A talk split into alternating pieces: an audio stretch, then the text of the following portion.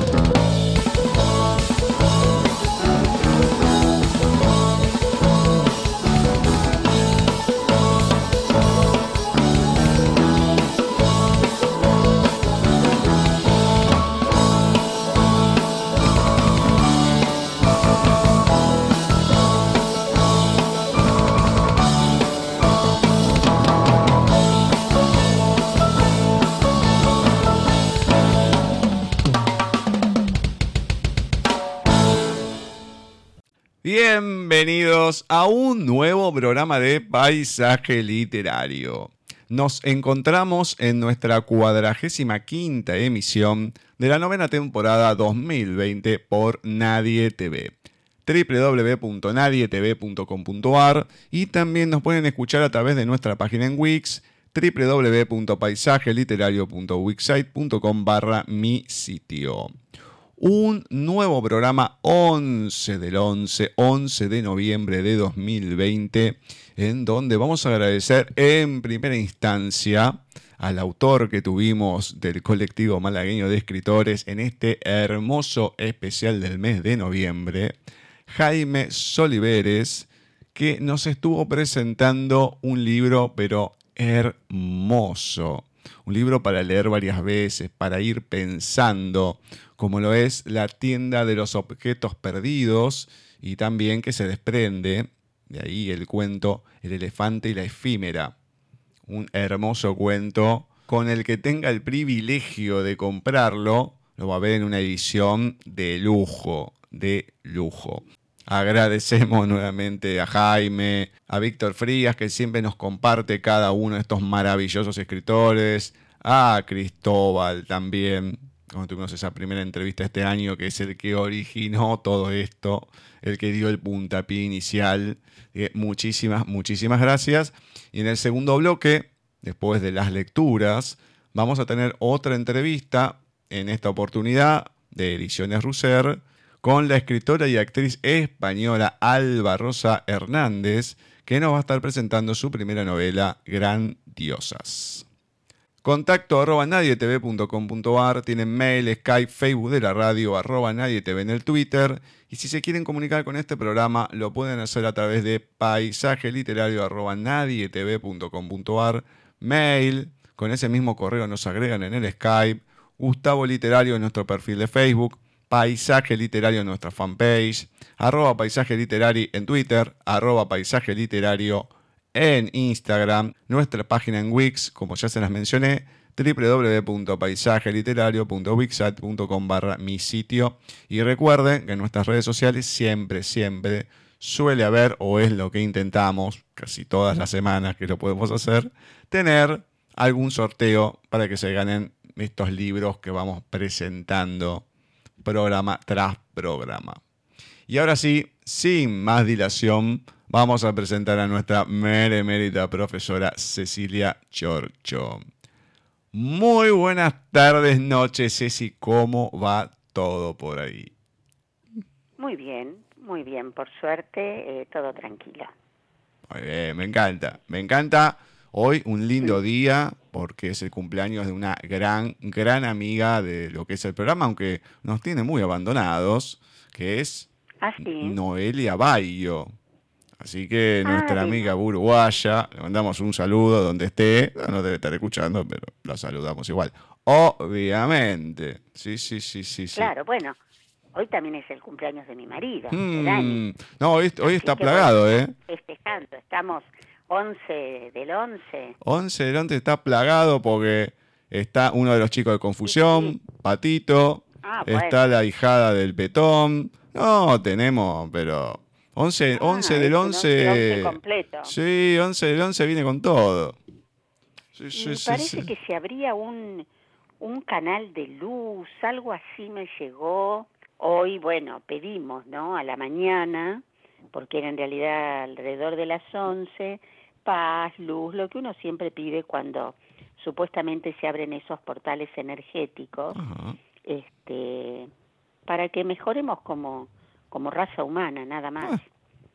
Ah. Así que, completito el 11. Exactamente. Así que bueno, ya saben, gente, si está en un horario más prudente, lo pueden hacer todavía. Sí, o si no, igual. Sí, No hay- qué sé yo. En eso no, no, no me fijo demasiado en el horario. siempre hay tiempo, siempre hay tiempo. Mm, Y Exactamente. Lo que siempre también hay tiempo y ganas de escuchar son relatos de los oyentes y vamos a empezar, como lo venimos haciendo últimamente, con Flavia Sassano. Hola Gustavo, Cecilia, ¿cómo están? Muy buenas tardes también a todos nuestros oyentes, por supuesto. Nosotros aquí estamos en este 11 de noviembre y quién diría que ya estamos en noviembre, ¿no? Es increíble, pero bueno, de esta manera se está pasando este 2020. Inolvidable para muchos, inolvidable para todos, tendríamos que decir, ¿no? Es la manera correcta, un año inolvidable para todos. Pero bueno, aquí estamos nosotros poniéndole la mejor cara como siempre y presentándoles lo que es un nuevo bloque dedicado a textos de oyentes. Y en esta ocasión les traemos para ustedes una poesía de José Ponce Barrientos, titulada Incierta Noche.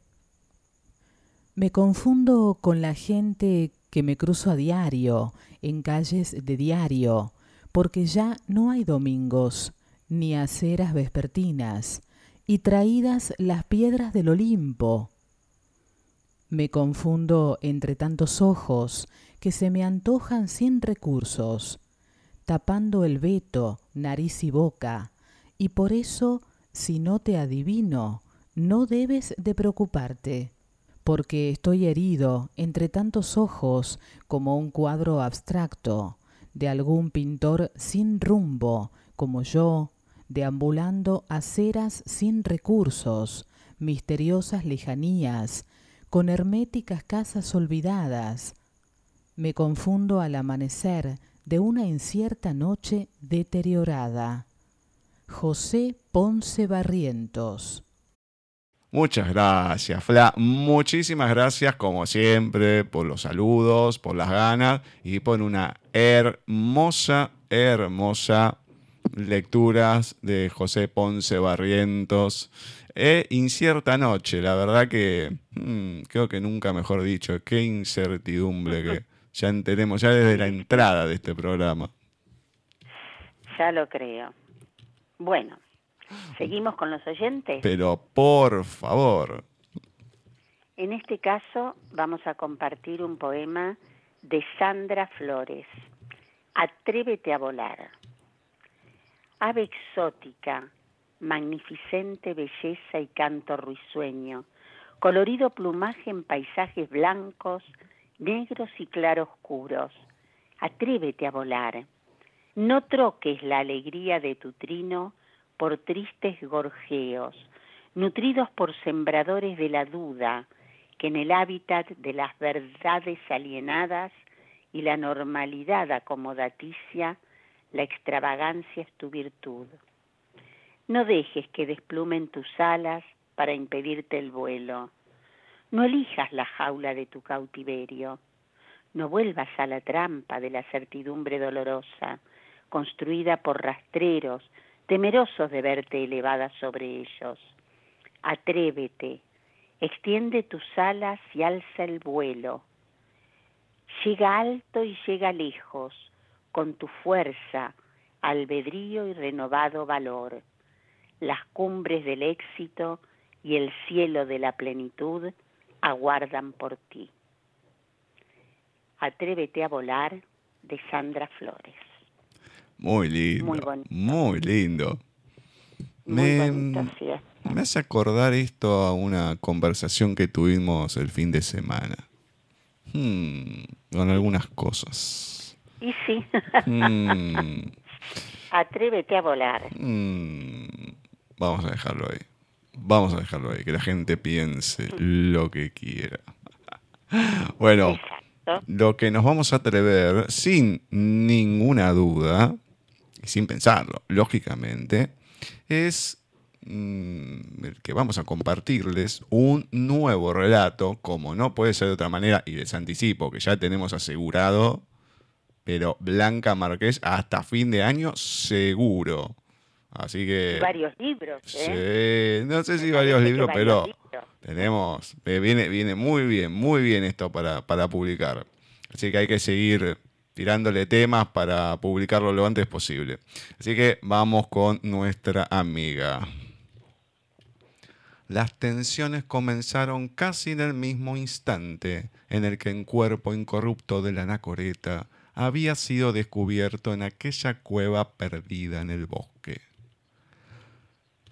Los chiquillos todavía no se habían recuperado del susto y se habían prometido a sí mismos y entre susurros no volver a fumar escondidas, mientras sus padres recordaban frente a la cámara aquel vecino que un día se retiró a la vida contemplativa y cómo, al considerarse hijo adoptivo, sus restos deberían reposar en el camposanto local.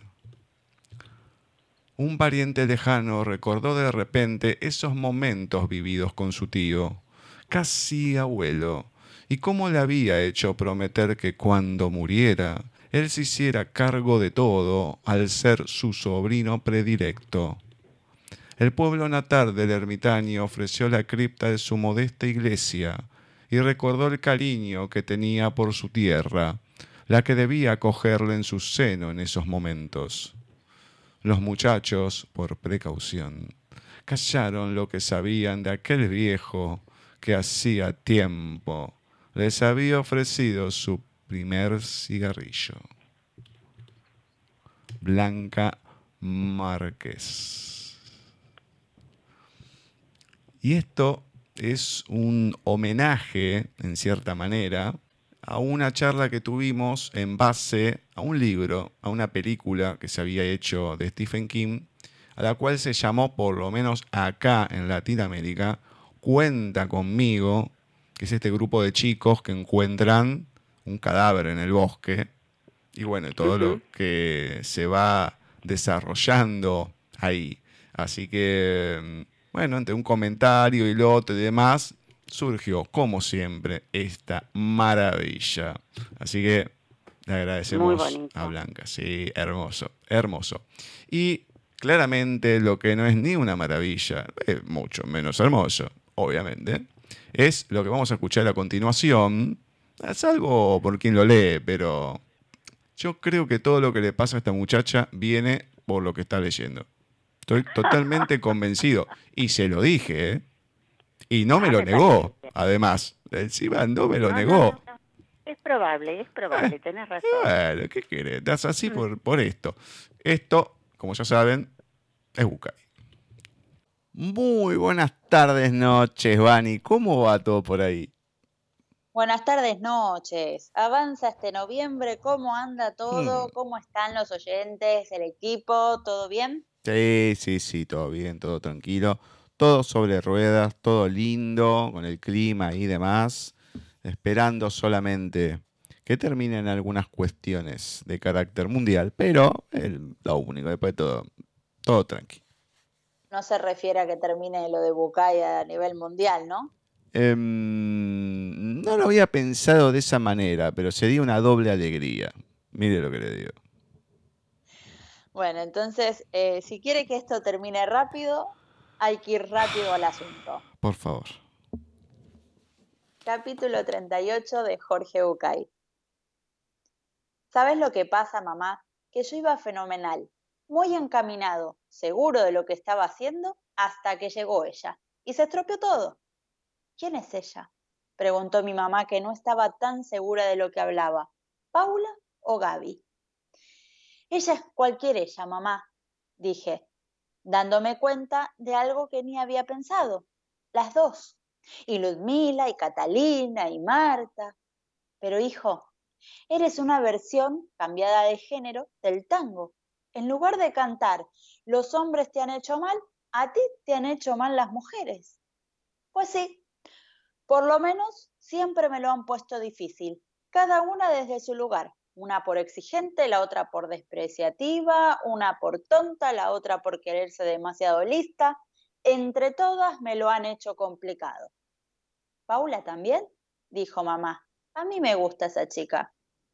Ay, mami, a ti siempre te gustan todas las chicas que aparecen a mi lado. Creo que hasta te hubiera gustado Ludmila, fíjate. Bueno, tiene un nombre bonito para empezar. Preferí no empezar a hablar de Ludmila. Paula apareció en un momento muy especial de mi vida, mamá. Me ayudó a sentir un montón de cosas, me empujó a mis decisiones olvidadas, me ayudó a ponerlas en marcha y después se fue. Y en ese vacío que dejó aparecieron todas mis dudas, ¿sabes, mamá? Estos replanteamientos que yo no quería hacerme. Y no es solamente el asunto de la pareja, es también el tema de mi profesión. Ahora tengo que parar un poco y evaluar exactamente qué es lo que quiero hacer, o mejor, qué quiero ser. No hablo de recuperar en mí al idealista que fui, ni de dejar de lado mi necesidad de destacarme, sino de alcanzar una especie de síntesis. Pero te confieso, mami, que ni siquiera estoy seguro de que exista. ¿Quién ha sido la primera que te ha dicho eso antes que nadie? Tu madre. Era verdad. Mamá había usado casi esas mismas palabras unas semanas atrás cuando había venido a visitarme. Eres una genia, mami, le dije sinceramente.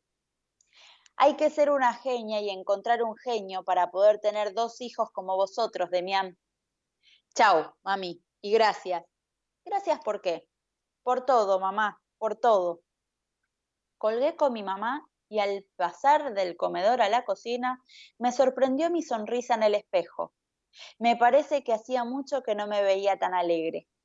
Ese día hablé con mi jefa en la clínica, un médico brasileño formado en Estados Unidos y Alemania, jefe del proyecto que me trajo a la institución. El tipo más preparado e inteligente que yo había conocido en mi especialidad y el más visionario de los médicos que me había cruzado. Me vuelvo a Argentina, Joao, le dije brevemente, y mi voz sonó como si la decisión no hubiese sido tomada dos minutos antes. ¿Cuándo? preguntó. Dentro de un mes, cuando termina mi contrato. Tú sabes que puedes quedarte con nosotros el tiempo que quieras, ¿verdad? No lo sabía, pero es bueno escucharlo. De todas maneras, necesito volver a mi país. Tengo demasiadas cosas de las que ocuparme. Te digo también que no necesito que os ocupéis de mi billete porque voy a usar la fecha y el vuelo que tenía anotado mi billete cuando llegué. Pero vas a seguir haciendo nefrología, ¿no? Sí, claro, ¿por qué? Porque tenemos un proyecto, va, un germen de proyecto. ¿Sobre qué? Montar una pequeña institución como esta en Argentina, o en Uruguay, o en Chile. Pero si tú vas a estar en Buenos Aires, habría que pensarlo. No es fácil encontrar gente con cabeza y manos dispuestas a ponerlas al servicio de un proyecto asistencial. Yo no cabía en mi sorpresa. Joao me explicó y me mostró más profundamente la dimensión del trabajo y las investigaciones que el grupo estaba desarrollando. Todas las clínicas del grupo en el mundo formaban parte de un equipo interdisciplinario que sabía lo que hacía, cómo lo desarrollaba y a dónde se proponía llegar. Se trataba de una institución médica que había encontrado la manera de combinar el servicio de excelencia asistencial con el manejo transparente y eficiente de los ingresos y a partir de allí tener bajo su ala los mejores médicos e investigadores, la última tecnología y un nivel de desarrollo sanitario único. Las últimas palabras que me soltó cuando me despedía me obligaron a sentarme de nuevo. ¿Estarías dispuesto a formar un equipo allá? Cuando dejaron de temblarme las piernas y empecé a darme cuenta de todo lo que se abría, sentí que yo no cabía en mí. Me pareció un excelente y a la vez extraño augurio. Las cosas comenzaban a ordenarse en el rumbo más deseado, poco a poco y sin mi completa intervención. Como Jorge lo había dicho la misma noche anterior, dejar de perseguir la meta parecía hacer que ella me persiguiera a mí. Por primera vez en mi vida le escribí a Jorge en un mail. Tengo la seguridad de estar en el camino correcto. Por primera vez, esta serenidad no es el resultado de creer que los logros son posibles, sino una seguridad que viene desde dentro, más allá de los resultados. Sé que las decisiones inmediatas son cruciales, pero que al mismo tiempo me trascienden, como si yo las fuera a tomar, pero no me pertenecieran del todo. Me doy cuenta de que en los últimos meses todo sucedió siguiendo un orden de acontecimientos que solo podía conducirme hasta donde estoy. Y desde aquí me llevará inevitablemente a donde voy a llegar. Y aunque todavía no sé exactamente cuál es ese sitio, ahora de manera increíble estoy convencido de que va a ser el adecuado, el mejor para mí. Me he dado cuenta, después de tantos años, de que lo que yo quiero no es cambiar, lo que más deseo en verdad es que el cambio ocurra y darme cuenta de él. Hay algo enquistado en mí que me ha hecho actuar de determinada manera, huyendo, escapando, sin comprometerme nunca, evitando el riesgo de un gran dolor, como si creyera que no podría soportarlo. Si alguna vez funcionó, en mi presente me doy cuenta de que esa receta no sirve para nada. Y ahora, un párrafo más abajo, reconozco que no me resulta sencillo alejar el miedo frente al cambio que se viene. La inquietud que me genera la falta de confianza en el resultado final está demasiado instalada en mí, pero debo aprender a lidiar con mis temores si no quiero quedarme evaluando una y mil veces las posibilidades de mis posibilidades. A la pregunta de siempre, ¿estaré en condiciones de lograr algo tan difícil? Me contesto hoy con la frase que me regaló Paula. Tengo que darle una oportunidad al destino. La respuesta del gordo era solamente este relato. El cuento de Harald, una leyenda extraída de la tradición nórdica. Había una vez un músico joven llamado Harald, que, ansioso de labrarse un futuro, decidió dejar la granja de su familia en Noruega para buscar fama y fortuna en el más próspero reino de Suecia. En la despedida, lo más doloroso fue separarse de Ruxanda, la hermosa muchacha con la que habían sido novios desde que se conocieron en la escuela primaria. Con el último beso, Harald le prometió que mandaría a alguien por ella o vendría a buscarla para pasar juntos el resto de sus vidas como se lo habían jurado diez años antes. Pronto y debido a su gran talento artístico, Harald se transformó en el músico preferido del rey Sigurd. El músico tenía un hermano menor, Sverker, que ciertamente había tenido una existencia difícil al lado de Harald. Era sumamente irritante ser el hermano pequeño del que descollaba, del que triunfaba, de aquel a quien todos y todas preferían. Sverker, lleno de envidia y de celos, le imploró a Harald que le consiguiera también a él un puesto de músico en la corte. Su hermano mayor renunció durante meses a todos los pequeños gastos superficiales que tenía y se dedicó a ahorrar el dinero que se necesitaba para pagar el billete de Sverker. Cuando lo hubo reunido, pidió al rey que contratara también a su hermano en la orquesta de la corona sueca. Lo necesito aquí para mi inspiración, había mentido. El rey, que amaba la música de Harald, temió que una negativa pudiera afectar la exquisita sensibilidad de su músico y sin pensarlo demasiado, dio orden de que se le incorporara al palacio. Sverker utilizó el dinero que su hermano mandó para viajar junto a él, pero a pesar de la alegría del reencuentro, a las pocas semanas empezó a decir que se sentía incómodo, que echaba de menos a sus padres y que quería volverse a Noruega. Otra vez Harald ahorró dinero, ahora para pagar el regreso de Sverker a su patria. No le hizo ningún reproche, solo le pidió que llevara una nota para Ruxanda, donde le recordaba a la joven su mutuo compromiso y le pedía que tuviera paciencia y esperara su retorno. Dentro de muy poco tiempo, le escribía, estaré allí y te volveré a preguntar si todavía quieres casarte conmigo. Sverker aceptó el encargo y partió.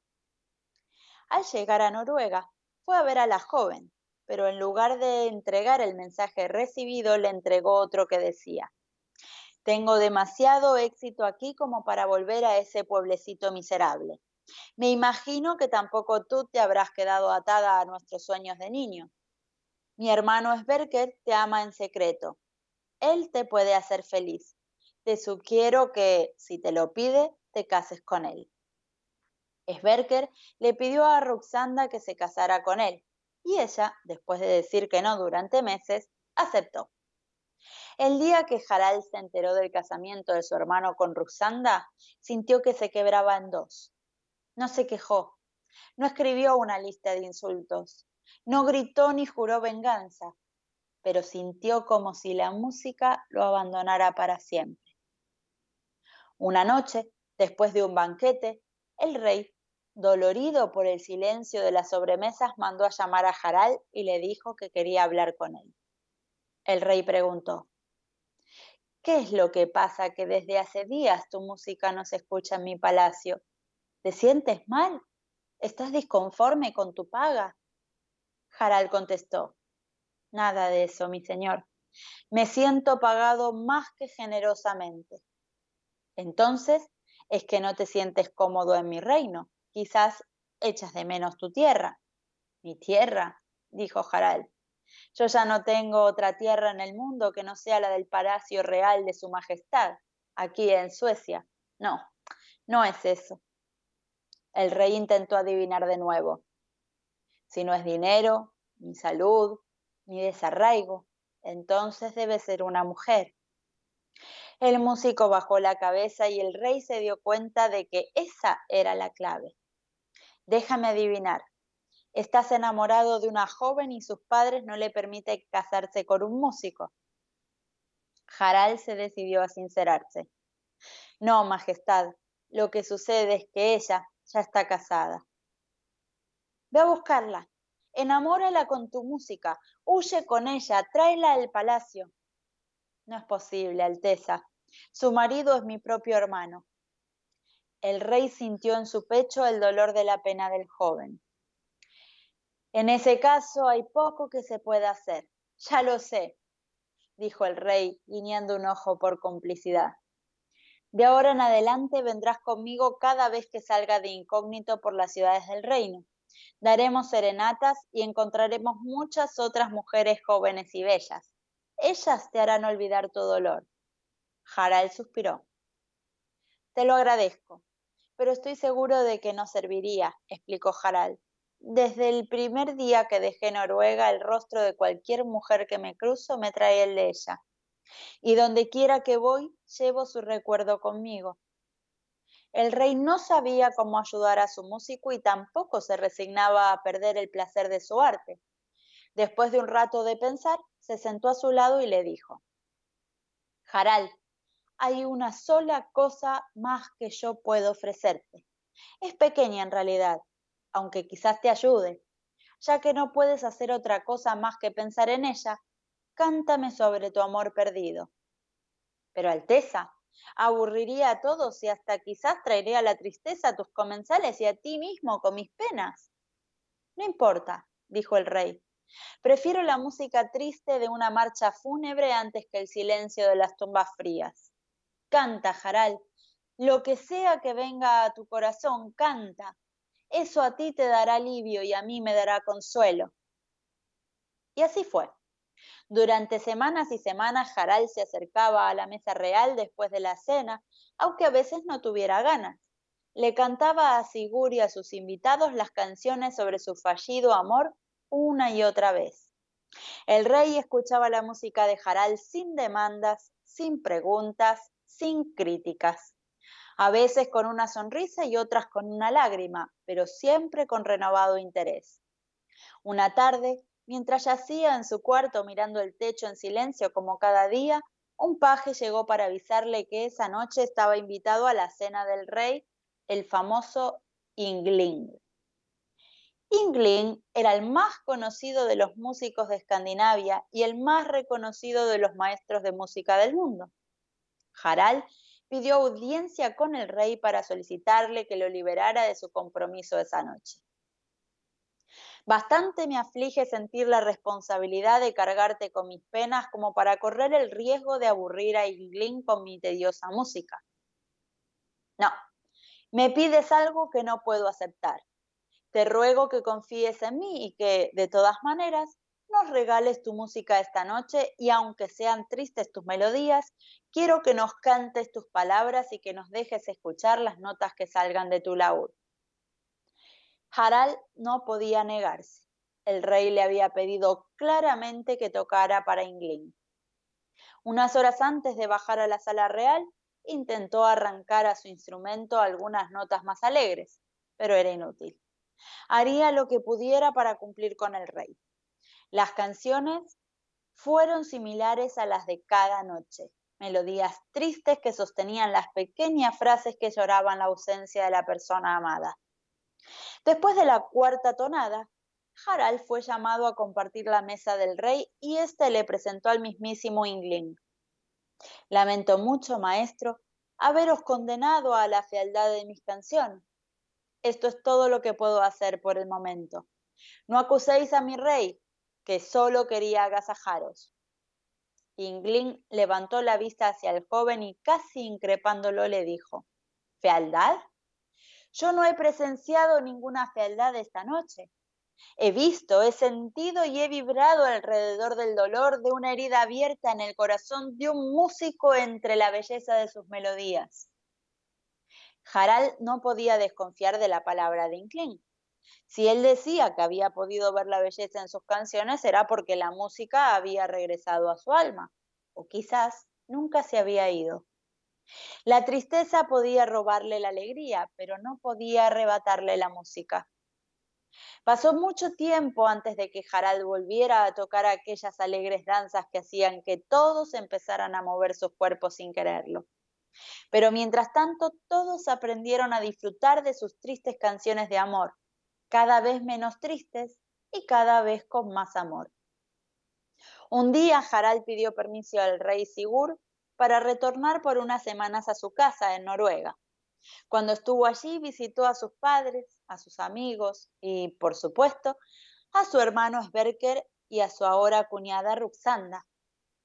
En Harald ya no había rencores ni mucho que decir. Al verla se dio cuenta que cantar su historia cada noche hablar de ella en tantas canciones, llorar y enfadarse enlazando cada nota le habían ayudado a cicatrizar la herida. El día que regresaba a Suecia, toda su familia fue a despedirlo. Al mirar a Ruxanda quizá por última vez, Harald hizo mucho esfuerzo para recordar la pena, pero solo vino a su mente una triste canción de amor. Ya no había dolor. Cuenta conmigo de Jorge Bucay. A ver, esto me encanta porque creo que se hace un autogaste en su historia, Bucay, ¿no? Porque que el hijo le está contando que de que apareció ella y qué sé yo y qué sé cuánto. Y cuando le pregunta, ¿quién? ¿Paula o Gaby? A mí me sonó a gaste eso. ¿Qué crees que te diga? Puede ser. Eh, no me sonó que, ay, no sé qué me estás. No, me sonó gaste. Como diciendo, dale, déjate de hinchar con todo lo que tengo que hacer acá en casa. Me venís a, a romper lo- los pies con esto. No, es que además siempre gira en lo mismo. Eh, es un, un- el gato que se busca la cola, o como es ese dicho, eh, porque, no sé, estamos siempre dándole vuelta a la misma historia. Me voy, me quedo, ahora viene. Ahora supuestamente se viene a la Argentina y con la suerte de poner a lo mejor un, un hacer un super negocio acá, ¿no? Con Sí. el tema de un super negocio como son, no sé si esto tratará el libro, ¿no? Pero un super negocio como lo que es un centro de diálisis, seguramente, porque Sí, eso sí, sí, que es sí, un negocio. Claro, claro. O crear vacunas, vaya a saber. Sí, todo va tantas por el mismo cosas. lado. Mm, Sí, sí, sí, sí, cosa que hay. Espero que este pibe no se, que este Demián no se enganche en nada ilícito, ¿no? Pero bueno, uno nunca sabe. yo lo diría de otra manera, pero em, ahora lo que me gustó también es el cuento, lo del hermanito. Qué lindo hermanito, Ah, sí, ¿eh? bueno, no, a mí no me gustó, me pareció una tontera, pobre pibe, allá solo tocando y muy mal lo del hermano. No, mal. por eso, la verdad que copadísimo el hermano, ¿eh? Porque No, tener, para tener hermanos como ese, por Dios. ahora, yo quiero saber, Mm. este cuento es un, si es un cuento original de otra persona, ¿no? O si es de Bucay que lo inventó, no importa. sí, Pero quiero saber si esto es un choreo por la época del Conde de Montecristo o el Conde de Montecristo es un choreo de esta historia, porque que se vaya, que alguien cercano vuelve y le diga a su prometida Sí, que sí, no, que no es está. verdad. O sea, mm, cambiamos un Mira. par de nombres y Sí, y cambiemos de tema porque si no pueden decirnos que estamos hablando de plagio eh, y no lo estamos haciendo. no, claramente no, pero por eso digo que si viene de los Sí, países se nórdicos, claro, es anterior a lo que fue el Conde de Montecristo. Ahora si lo inventó en el momento y está inspirado libremente, ¿no? En alguna territoria, pero bueno, nos vamos a quedar con la duda. Dejémoslo ahí. Sí, dejémoslo ahí. Bueno, ¿con qué seguimos ese? Bueno, seguimos ni más ni menos, y ahora yo debería ponerme de pie para leer esto, con José Hernández. Un 10 de noviembre nacía el poeta argentino José Hernández, autor ni más ni menos de nuestro Martín Fierro. Si bien fue medio vapuleado por Borges en su momento, creo, a mí me parece un libro maravilloso, lo he leído muchísimas veces. Mi padre me enseñó algunos versos cuando yo tenía tres años, de modo que para mí es un libro de cabecera. Y por lo tanto, tiene otros escritos, obviamente Hernández, voy a compartir el tercer canto de la primera parte, que es eh, cómo relata el protagonista, o sea, Martín Fierro, su vida antes. Tuve en mi pago en un tiempo hijos, hacienda y mujer, pero empecé a padecer, me echaron a la frontera, ¿y qué iba a hallar al volver? Tan solo hallé la tapera. Sosegao vivía en mi rancho como el pájaro en su nido, allí mis hijos queridos iban creciendo a mi lado. Solo queda al desgraciado lamentar el bien perdido. Mi gala en las pulperías era cuando había más gente, ponerme medio caliente, pues cuando punteado me encuentro, me salen coplas de adentro como agua de la virtiente. Cantando estaba una vez en una gran diversión y aprovechó la ocasión como quiso el juez de paz. Se presentó y ahí nomás hizo una riada en montón. Huyeron los más matreros y lograron escapar. Yo no quise disparar. Soy manso y no había por qué. Muy tranquilo me quedé y ansí me dejé agarrar. Allí un gringo con un órgano y una mola que bailaba, haciéndonos raire estaba cuando le tocó el arreo. Tan grande el gringo y tan feo, lo viera cómo lloraba. Lo vamos a dejar acá porque esta parte es bastante extensa, pero realmente invito a los oyentes a que abran en cualquier parte el Martín Fierro, en la primera parte, en la segunda, al azar, y van a encontrar maravillas, maravillas de José Hernández. Me encanta, me encanta. Em, es lindo poder leer cuando mm, son novelas o u otro tipo de, de libros así tipo en verso, como es el Martín Fierro, que son largos, aunque sea un fragmento, algo, porque siempre queda mm, perdido en un programa como paisaje literario en que leemos varias cosas y demás. Si no, tendríamos que dedicarle toda la hora y tampoco llegaríamos a leer todo. No llegaríamos. Entonces, no, no, no, no, no que sea algo, una grajea, algo que bueno, que ahí le pique la curiosidad a la gente y también ten incentivo para ir a, buscarlo, leerlo y disfrutarlo. Lógicamente. Sí, sí, sí. Y ahora vamos a ver qué nos trae para que disfrutemos también nosotros, Marce. Fermentar la palabra, desmaterializar los pensamientos, amar la templanza, levantar las voces antiguas que viajan por mis adentros, despertar la magia, dejar salir los sueños, la risa, el juego, lanzar al vuelo las palomas de mi pecho. María Segura Carmona. Muchas gracias, Marce. Muchísimas gracias. Y esta cuestión que viene también un poco como lo que era el, no el cuento, sino el relato, el capítulo de hoy de Bucay, el que hay que animarse finalmente. Que, que es así. Y él, bueno, vos fíjate, el también animarse a volar. Exactamente, yo te iba a decir lo mismo, animarse a volar. Otra cosa que la verdad que es increíble. Porque sin querer, vamos, seguimos programa a programa coincidiendo con las cosas. Es increíble. Ni si lo quisiéramos hacer este a propósito no nos saldría tan No, no, no, no. La verdad que no, porque encima lo, lo cómico es. Eh, está bien, esto se elige y demás, alguno por las efemérides. Em, a ver, lo que se lee por lo general, como se elige, no es de la misma manera que se elige los relatos de oyentes y lo de Bucay va en forma consecutiva, o sea, se va leyendo capítulo tras capítulo, o sea que se va dando medio al azar uno con lo otro y no es que se leen todos los textos a ver si lo leemos o no lo leemos. Entonces, cuando los estamos leyendo en el momento decís, che, pucha, pero ¿cómo, ¿Cómo puede ser tanta coincidencia? Y, es así, más que coincidencia, esta causalidad de cosas que andás a ver por qué se dan así, ¿no? Vaya a saber, hmm. vaya a saber.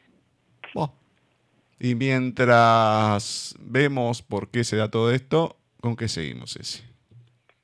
Bueno, estuvimos en el ayer, en el hoy 11 y mañana 12 de noviembre de 1999, o sea, hace mucho tiempo, nacía el escritor alemán Michael Andreas Helmut Ende, más conocido como Michael Ende. Maravilloso escritor del género fantástico. Sus libros más conocidos son Momo o La historia interminable. Eh, leí ambos, me encantaron. Yo creo que me quedo con Momo. Es una historia maravillosa. Esa pequeña niña que vivía en la calle, no, no. También para que lo lean, para que lo disfruten, porque la historia interminable también, muy, muy linda, pero un escritor de los grandes. Yo elegí eh, frases de Michael Ende para compartir esta noche y ahí las vamos a leer. La ficción, la fantasía necesita de la vida.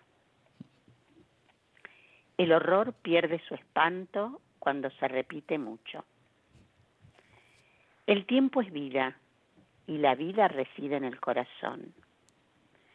Debería ser más importante crear una fantasía que mostrar un mundo fantástico.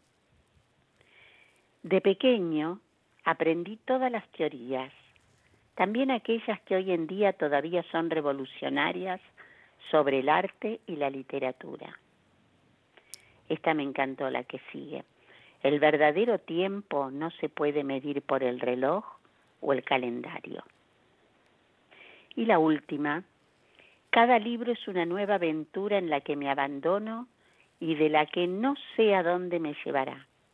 Al escribir, siempre entro en una grave crisis en la que, de repente, tengo que movilizar todas las energías. Michael Ende. Genial, genial. Cuando mm, estabas nombrando los dos libros, eh, me vino enseguida a la mente esta cuestión de, algunas entrevistas que estuve haciendo. Y vos fíjate, mm, hace poquito, el fin de semana, entrevisté a dos personas, madre e hijo, lógicamente se va a pasar en algún momento del año que viene, que el hijo por lo menos en la segunda película de mm, La historia sin fin, puso voz a Atreyu. Ay, no me digas. Y Qué la, increíble. Y la madre estuvo en todo lo que fue la dirección de, la película y también actuado porque hacía en la segunda de una de las brujas. Saie, Saie o algo así. No, no, me acuerdo. No, me acuerdo bien el nombre. Y hace tiempo mm, había entrevistado a otra actriz de doblaje muy conocida, Cristina Hernández, que fue la única que cuando le pregunté sobre mm, qué papel juega en su vida la literatura, el libro que, me nombró como su libro un poco más de cabecera y demás, que siempre lo leía, era Momo. Fue la única que me ah. contestó el, libro de Michael Ende. Sí, sí, es que Momo es para leerlo, releerlo. Hablando de eso, voy a lo voy a releer en, en, estas vacaciones, porque es para cada tanto tiempo eh, abordarlo nuevamente. Es muy, muy bonito. Exactamente. Y ahora, yo no sé si bonito o no bonito, triste seguro la lectura de este amigo que tenemos, ¿no? Pero vamos a ver si por lo menos lo que nos lee, si es lindo o cómo viene. Obviamente estamos hablando de José Ángel Leñabad. Hola, buenas tardes, noches. Hoy les voy a leer un romance anónimo que pertenece al romancero viejo, también llamado romancero tradicional. Normalmente estos romances se han transmitido oralmente desde la Edad Media española hasta nuestros días. Es el romance del, prisionero y yo lo conozco desde, desde muy niño, no sé por qué razón, desde que comencé a ir al colegio em, y aprendí a leer, lo veía con frecuencia en, en muchos libros de, literatura. Romance del prisionero. que por mayo era por mayo, cuando hace la calor, cuando los trigos se encañan y están los campos en flor, cuando canta la calandria y responde el ruiseñor, cuando los enamorados van a servir al amor, sino yo, triste cuitado, que vivo en esta prisión, que ni sé cuándo es de día, ni cuándo las noches son, sino por una vecilla que me cantaba al albor. Matómelo un ballestero. Dele Dios mal galardón. Muchas, muchas gracias, querido amigo. Pero, fiel a su estilo, hoy nos eligió algo, pero tristísimo. Y sí, pero es un, un clásico este romance del prisionero, eh, que por mayo era por mayo. Qué divino cuando hace la calor. A mí me encanta este romance. Además, por ser romance, es cierto, es breve, es breve, pero es triste, sí, es triste. Además que encima le da más tristeza como lo lee José. Leído, leído como lo lee José, me encanta. Eh, otro que hay que mm, tiene que escuchar el anímate a volar y todo el alma, te, tiene que sacudir un poco el alma, José, porque la verdad que la tiene como demasiado apisonada, está ahí muy comprimida, la tiene que estirar y bueno, ponerle, no sé, un poco, a volar. Sí, un poco de lavanda, no sé, que le ponga algo, porque Dios mío, por favor, José, tenés que sacarte toda esa tristeza de encima. O de la voz, por lo menos, qué sé yo, algo. Ay, Dios mío. Bueno, se habrá dado cuenta la gente que ganas de leer hoy no tenía, pero no me queda otra. Y ahora sí, les voy a compartir algo más. Y viene precisamente de esta semanita que tenemos en noviembre, un 8 de noviembre, pero de 1847, nacía el literato irlandés Abraham Stoker, conocido como Bram Stoker se halla inisolublemente ligado a su obra Drácula, el más famoso de los vampiros y una de las más célebres obras de la literatura gótica, construida en una base de cartas y documentos apócrifos. Sin duda, el más grande de todos los vampiros que, oh, si se habrán hecho adaptaciones, películas, series, con este personaje, cómo lo han explotado al pobre Drácula. ¿eh? Series también de. Hay una serie de películas eh, cómicas de Hotel Transilvania, donde el protagonista, el que da la bienvenida al hotel, que nos construye, porque tiene toda la historia y demás, es eh, Drácula, Drax, como le dicen. Es muy cómica. Obviamente en el papel original es Adam Sandler, pura comedia, y el doblaje es impecable. El doblaje es para reírse mucho. Así que se los recomiendo más allá de los que le voy a leer ahora, ¿no? Que no es nada cómico. Así no, que, y además ahora hay una serie de dibujos, Vampirina. claro, sí, que sí. También, Vampirina es este. surge de todo esto, ¿no? De, de, de, de Drácula, del de los no de Drácula sino de la parte de los vampiros, vampiros claro. es bueno Maya fan de vampirina para eventos como ocurrió ahora Halloween se disfraza de vampirina me encanta, me encanta. Y estas, sí, son estas cosas por eso que van saliendo y con el tiempo. Antes el, el terror con las novelas y al principio de lo que era mm, el, siglo pasado, con todas las películas de Boris Karloff, Bela Lugosi. Entonces, claro, eran unas películas que daban terror, era otra sociedad. Esas películas color sepia que ya te metían en ambiente. Hoy en día es todo oscuro, todo que te quieren sorprender con una cara en primer plano. Y la gente ya no, aunque yo no las recomiendo ver menos de noche. Pero em, la gente ya no se asusta. Entonces, ya es otra cosa. nos asustamos ahora? De, la realidad, como siempre. Cuando vemos a un político, Gus.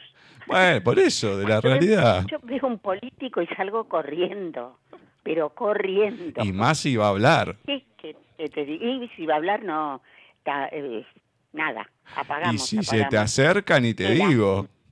No, no, no, no, hay que huir velozmente, no dejar que se acerquen. No, no, no, no. Ay, Dios mío, a qué hemos llegado. Bueno, vamos con el escrito de Bram Stoker. Fragancia penetrante irradia pensamiento. Mi respiración temerosa es aniquilada en el suspiro de tu aliento. Extraña seducción al viento. Mi cuerpo hace expresa de tus movimientos. Es tu tacto febril a mi piel. En caricias llena fervor tu búsqueda. Dominada indago a tus labios. Desesperada en el encuentro con tu boca Espero fundirme en ella, en un clamo al silencio. Por favor, has hecho míos tus deseos, víctima de tu apetito y culminante. Y yo que parezco de chocolate. Drácula, cruel enemigo del hombre, que de mi pasión haces tu amor encendiendo mi corazón en el palpitar de una ilusión.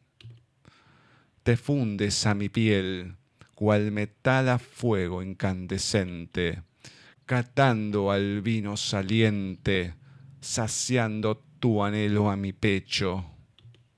Mi príncipe, perseguido demonio, sanguinario asesino, que en pasiones humanas haces tu nido, Caballero, ahora soy tuya, esclava en sensación. Son las lágrimas que me inundan ya por tan terrible aflicción, de ser amante de tan fermiente pasión, logrando tú de mi frustración diamantes en corazón. Fragancia penetrante irradia pensamiento. Bram Stoker. No lo conocía. Mm, es que la poesía de Bram Stoker no es lo más conocido que tiene. o sea, es lo que es Drácula, algunos cuentos relacionados también con los vampiros o mm. cuestiones así góticas, medias tenebrosas, pero la poesía no es lo que más se difunde de lo que ha escrito Stoker, precisamente. Pero Está, está lindo como para compartirlo y poner algo diferente. Por lo menos para ir variando un poquito. Y ahora vamos a ir al último audio que nos va a compartir en este día Flavia. El 13 de noviembre de 1850 nació el novelista escocés Robert Louis Stevenson autor de algunas de las historias fantásticas y de aventuras más populares, como La Isla del Tesoro o el extraño caso del Dr. Jekyll y Mr. Hyde. Robert Louis Stevenson El Dr. Jekyll estaba tranquilo.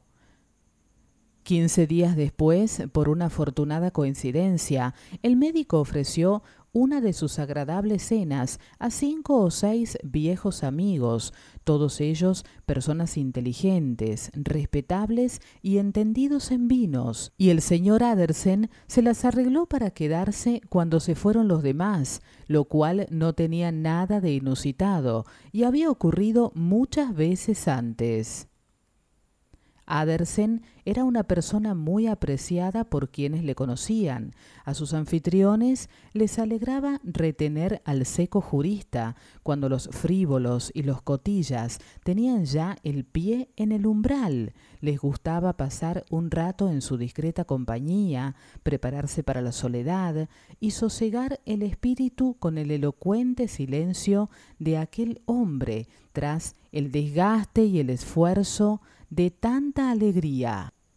El doctor Jekyll no era ninguna excepción a esa regla, y cuando se sentó al otro lado del fuego, un hombre grande y bien proporcionado, de unos cincuenta años, tal vez con cierta astucia en la expresión, pero de aspecto capaz y bondadoso, se notaba por su mirada, que abrigaba por el señor Adersen un afecto cálido y sincero. Llevo un tiempo queriendo hablar contigo, Jekyll. Empezó este último. ¿Recuerdas lo de tu testamento? Un observador atento habría reparado en que el asunto le desagradaba, pero el médico lo soportó con buen humor. Mi buen Adersen, dijo, has tenido mala suerte de tenerme como cliente. Nunca he visto a nadie tan preocupado como lo estás tú por mi testamento, a no ser ese dogmático sectario de Lanyon respecto a lo que llamó mis herejías científicas. Oh, ya sé que es un buen tipo, no hace falta que frunzas el ceño. Es un tipo estupendo, y lamento que no nos veamos más a menudo, pero también es un dogmático sectario, un dogmático ignorante e irredento. Nadie me ha decepcionado tanto como Lanyon. Ya sabes que nunca estuve de acuerdo, prosiguió Adersen, pasando por alto el nuevo tema de conversación. ¿Con lo de mi testamento? Sí, claro, lo sé, respondió el médico con un poco de brusquedad. Ya me lo has dicho. Pues te lo repito ahora, continuó el abogado. He averiguado algunas cosas del joven señor Hyde. El rostro grande y apuesto del doctor Jekyll empalideció y sus ojos adquirieron un brillo siniestro. No quiero oír más, dijo. Pensaba que habíamos acordado no hablar más del asunto. Lo que he oído de él es abominable, insistió Adersen. No me hará cambiar de idea. Tú no comprendes mi situación, replicó el médico con cierta incoherencia. Estoy atravesando unas circunstancias muy penosas, Adersen. Mi situación es muy extraña, mucho. No se trata de uno de esos asuntos que se resuelven con una charla. Jekyll, dijo Adersen, tú me conoces, Sabes que se puede confiar en mí. Confiésame lo que sea, y estoy seguro de que podré sacarte del aprieto. Mi querido Adersen, respondió el médico, no encuentro palabras para agradecerte tu interés. Eres la bondad en persona. Sé que me hablas con sinceridad, y si de mí dependiera, confiaría en ti antes que en nadie, sí, incluso antes que en mí mismo pero no es lo que te imaginas, no es nada tan malo, y para tranquilizar tu buen corazón, te diré una cosa, puedo librarme del señor Hyde cuando quiera. Deja que te estreche la mano, y te lo agradezca otra vez. Solo añadiré una cosa más, Adersen, y espero que no te lo tomes a mal. Este es un asunto privado, y te ruego que no le des más vueltas. Adersen reflexionó un poco mirando el fuego. No me cabe duda de que sabes lo que haces, dijo por fin poniéndose de pie. Bien, pero ya que has mencionado la cuestión, y espero que por última vez, prosiguió el doctor, hay algo que quiero que comprendas. Lo cierto es que tengo un gran interés por el pobre Hyde. Sé que lo has visto, me lo dijo, y temo que fuese grosero contigo, pero la verdad es que tengo un grandísimo interés en ese joven, y si muero, Adersen, quiero que me prometas que serás ecuánime con él y que defenderás sus derechos. Sé que lo harás. Si estuvieras al tanto de todo y si me lo prometieras, me quitarías un gran peso de encima. No puedo fingir que llegará a caerme simpático, dijo el abogado. No es eso lo que te pido, rogó Jekyll cogiéndolo del brazo.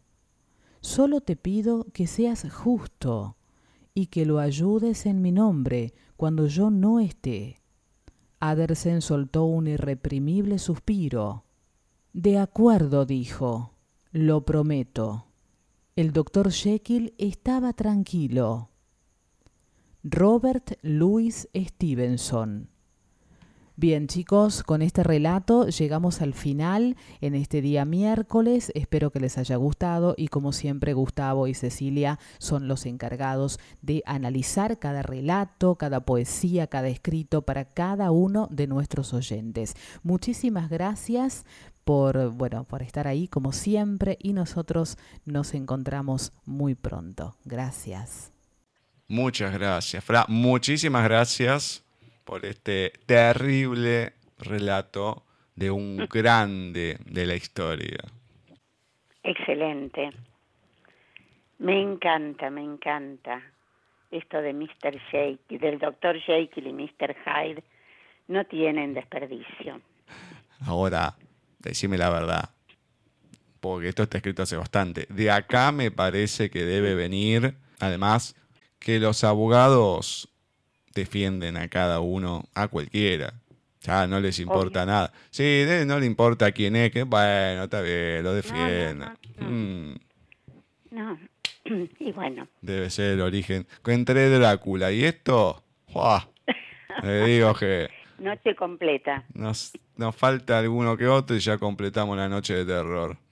Ay, Dios mío. Bueno, y entramos, como la gente ya sabe, en la recta final del programa. ¿Y con quién empezamos? Obviamente, acá está nuestro querido Wimpy. Hoy vamos a leer El perro embrujado. Lo único que le faltaba al barbuncho, el perro de Severino Sustaita, era el habla. Pero en todo lo demás una preciosidad. Una ocasión Seferino lo mandó a preguntar la hora a lo de Mencía.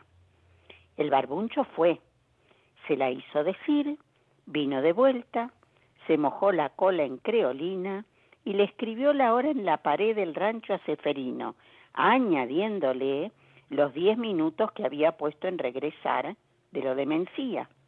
Era un perro flor, lo único, un poco nervioso. Todo el día moviendo aquella cola de aquí para allá.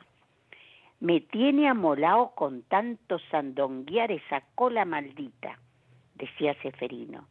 Y una vez que se había levantado atravesado, esperó a que el barbuncho se descuidara y cuando se descuidó, ¡zin! le tiró un hachazo Seferino y voló la cola por el aire pero lo malo fue que se olvidó de tirarla.